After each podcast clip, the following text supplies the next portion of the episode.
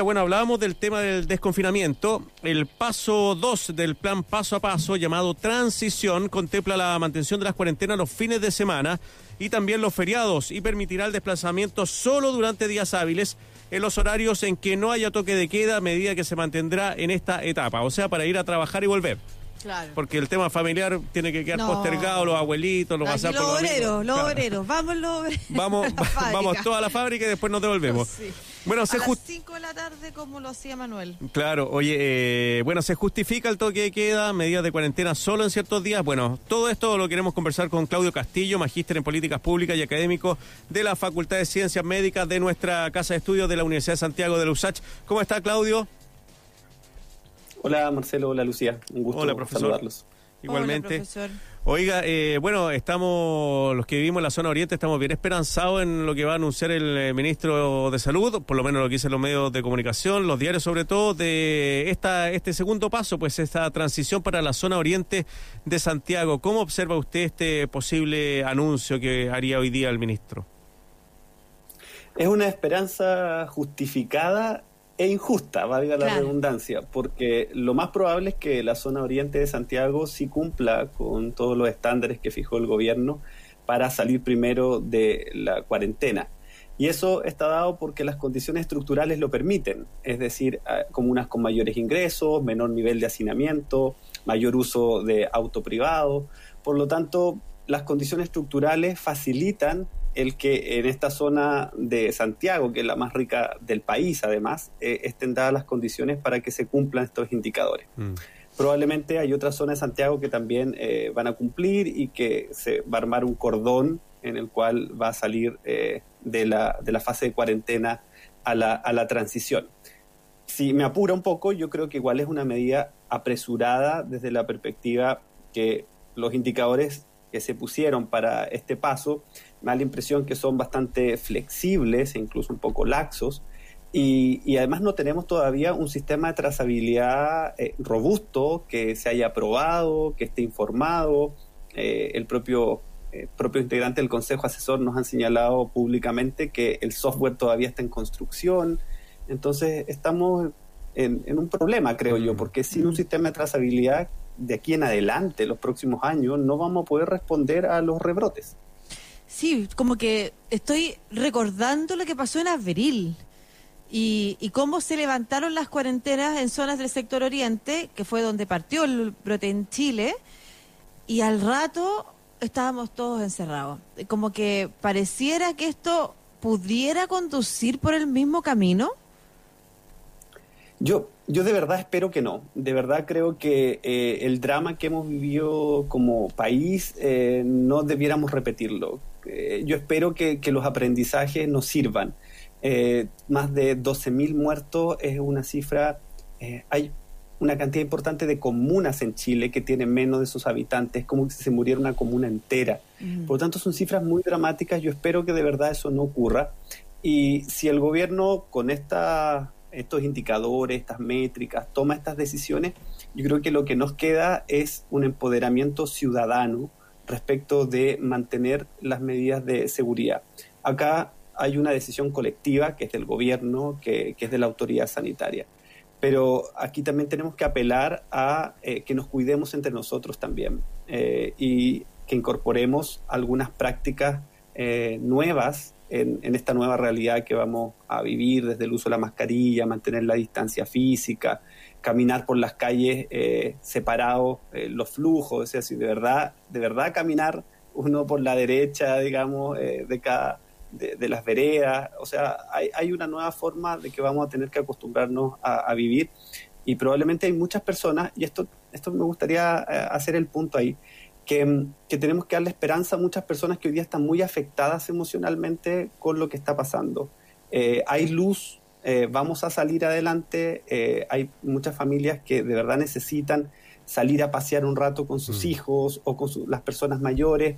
de verdad que esta sea una oportunidad para poder aprovechar esos espacios, pero con todo el mm. cuidado, porque de verdad si no lo hacemos, es probable que volvamos a tener rebrotes, que volvamos a tener eh, un aumento de casos pero, pero tratemos de, de, hacer el equilibrio entre cuidarnos esta, esta emocionalidad, este bienestar que nos hace falta y, tratar de que de, de, no de no incumplir las normas sanitarias generales. De no cometer grandes errores. Eh, claro, porque una cosa es lo que uno le puede exigir a la autoridad y otra cosa es lo que uno puede hacer, Marcelo. Sí, eh, profesor, lo que dice usted y lo que dice Lucía es bien relevante, pero uno no ve tampoco una educación eh, constante desde el Ministerio de Salud y desde el gobierno, ni, ni las campañas, claro, para esto, para el desconfinamiento, para empezar este paso.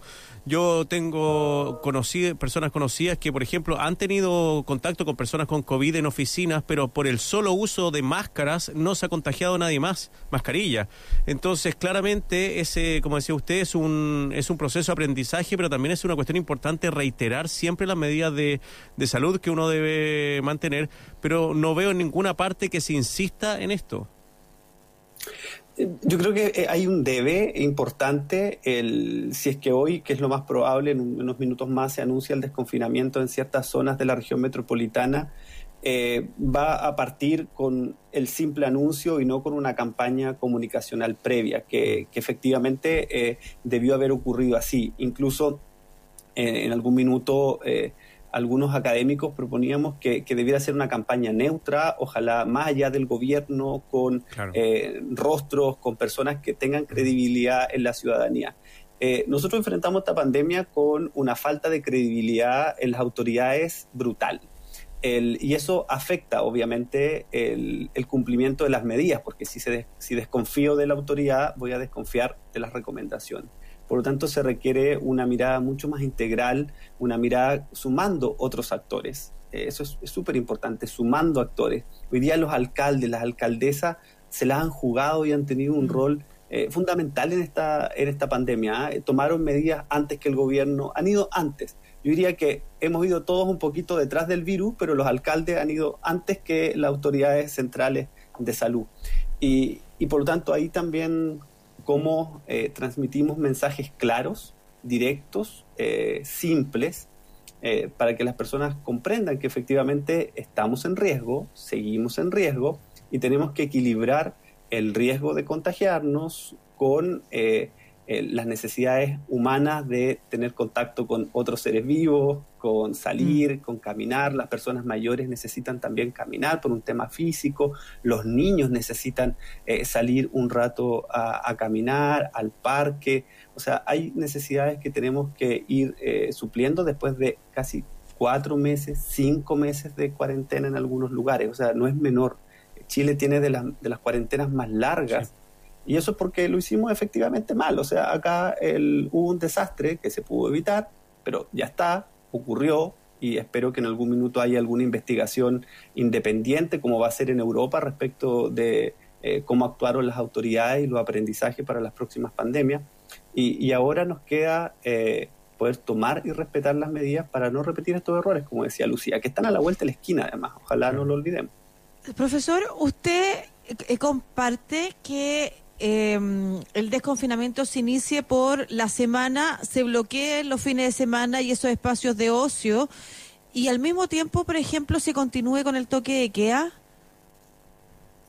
Yo ahí tengo eh, mis dudas al respecto, pero eh, lo más complejo es que mm, eh, a mí me hubiese gustado contrastar ideas, teorías, con la, la, razón, la justificación que tuvo la autoridad para tomar esta decisión y la verdad es que no hay ninguna justificación, entonces uno tiende a, elucubrar, digamos, pero el que efectivamente en las noches se produce la probabilidad de que haya más reunión social, de que hay accidentes producto del consumo de alcohol y por lo tanto hay que evitar que los hospitales mm. además eh, reciban estos accidentados. O sea, hay una serie de teorías que uno puede, puede elucubrar, pero la autoridad no la ha justificado yo creo que hoy día el toque de queda no se justifica desde la perspectiva sanitaria si es que en la semana se levanta la cuarentena. Porque si se levanta la cuarentena y van a haber reuniones sociales, pueden perfectamente ser a las 5 de la tarde. Claro. Mm. Eh, y las personas se van a reunir igual, no necesariamente después de las 10 de la noche.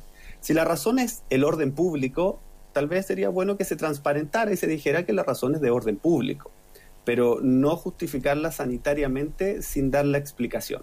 Yo creo que la medida de evitar las reuniones sociales es importante, porque lo que se ha demostrado en otros países que es el foco de rebrotes, cuando se reúne la familia, ahí se generan los rebrotes y ojalá se pueda hacer la investigación epidemiológica para contener en la familia, pero en la semana eso nada impide que ocurra si se levanta la cuarentena.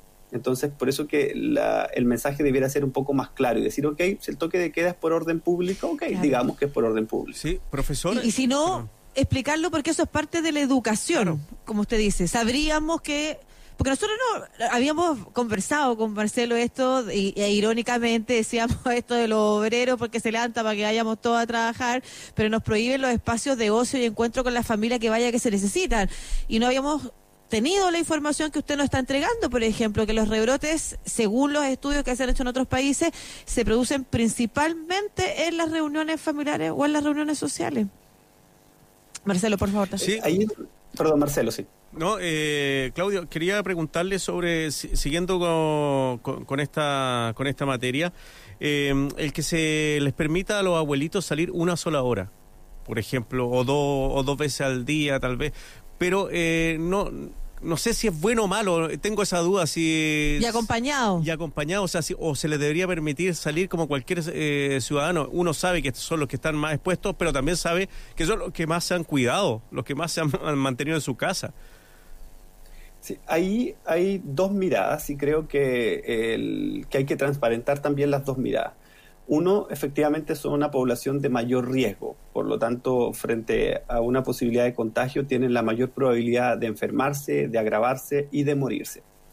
El, y lo que ha ocurrido en otras partes del mundo es que se han generado franjas horarias para que eh, las personas mayores puedan salir en la desescalada, acompañados a caminar, eh, pero que sean franjas protegidas, es decir, eh, que no sale nadie por ejemplo, España Claro, durante dos horas salían los adultos mayores y dos horas siguientes salían los menores de 14 años acompañados por un adulto.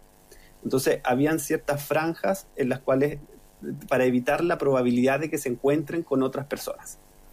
El, y esto pero compite con, eh, a la base, los derechos humanos de las personas mayores. Mm. son personas que tienen la capacidad para tomar sus propias decisiones. O sea, no podemos mantenerlas encerradas por siempre. O sea, son personas que pueden decidir por sí mismas. Eh, no tienen menos derechos y por lo tanto uno debiera permitirles que tomen también sus propias decisiones. Y en ese sentido, eh, poder generar todas las medidas de cuidado, por ejemplo, estas franjas horarias, eh, que vayan con un acompañante, que puedan ir a parques y a plazas, de manera que cuidan además su estado físico, la musculatura, eh, pero les permitimos que ellos también tomen sus propias decisiones. Y aquí hay un tema de derecho importante, y para los niños también, o sea, esto de tener franjas para adultos, eh, personas mayores y franjas para menores de 14 años acompañados es fundamental de implementar. No podemos seguir teniendo encerrados a los niños al interior de los hogares y a las personas mayores sin que puedan eh, salir en algún minuto del día. Para cerrar, profesor, ¿cuáles serán ustedes las indicaciones de cuidado? Eso que le gustaría ver eh, puesto en campañas, como usted bien decía, neutras, em, en, en, los espacios de comunicación pública, en los medios de comunicación. ¿Qué nos aprovecharía de decir a ustedes nosotros? Perdón, ¿qué nos permitiría decir a nosotros usted? Estoy como con la cabeza cambiada. no, no hay problema. El primero, de que acá la respuesta es integral. En definitiva, eh, nosotros necesitamos decisiones gubernamentales, pero también necesitamos adecuar nuestro comportamiento y para eso necesitamos que nos traten como adultos, que nos entreguen la información, que nos digan los riesgos y que podamos tomar decisiones, que nos digan que frente eh, tenemos buenas cifras, pero es nada asegura que se mantengan en el tiempo. Acá el, eh, creo que es un error tratar de, poner como un éxito las buenas cifras si llevamos tantos meses en cuarentena. Acá el esfuerzo es de los ciudadanos. Los ciudadanos y ciudadanas que se han quedado en su casa, que han respetado, que no han visto a su familia, que, han respetado todas las restricciones, bueno, estamos viendo los resultados. Y, pero esos resultados eh, son muy frágiles y, hay mucha experiencia respecto de que podemos rápidamente eh, volver a cifras muy malas y, está ocurriendo incluso en nuestra región. Por lo tanto, los mensajes claves son que el cuidado nuestro y de nuestra familia es importante, que tenemos que usar mascarilla permanentemente, que el lavado de manos tiene que ser frecuente de ahora en adelante, que la distancia física tenemos que mantenerla, pero eso no significa que haya distancia social, porque tenemos que también cuidar nuestro, nuestro bienestar socioemocional, eh, ayudar a los padres. Eh, y ahí el, solo me tomo 30 segundos para decir que eh, el tan, tanto eje, tanto énfasis que se ha puesto en los procesos de aprendizaje de los niños, también es un estrés para los padres y no necesitamos estresarlos más en este minuto, necesitamos que estén disponibles para jugar, para contener, para cuidar a sus hijos y no preocupados de la lección, de la tarea, de que no la cumplieron. O sea, eso no va a estar en el recuerdo de los niños en un par de años más. Entonces tenemos que ser más amigables también eh, eh, en ese sentido con los padres que tienen niños menores.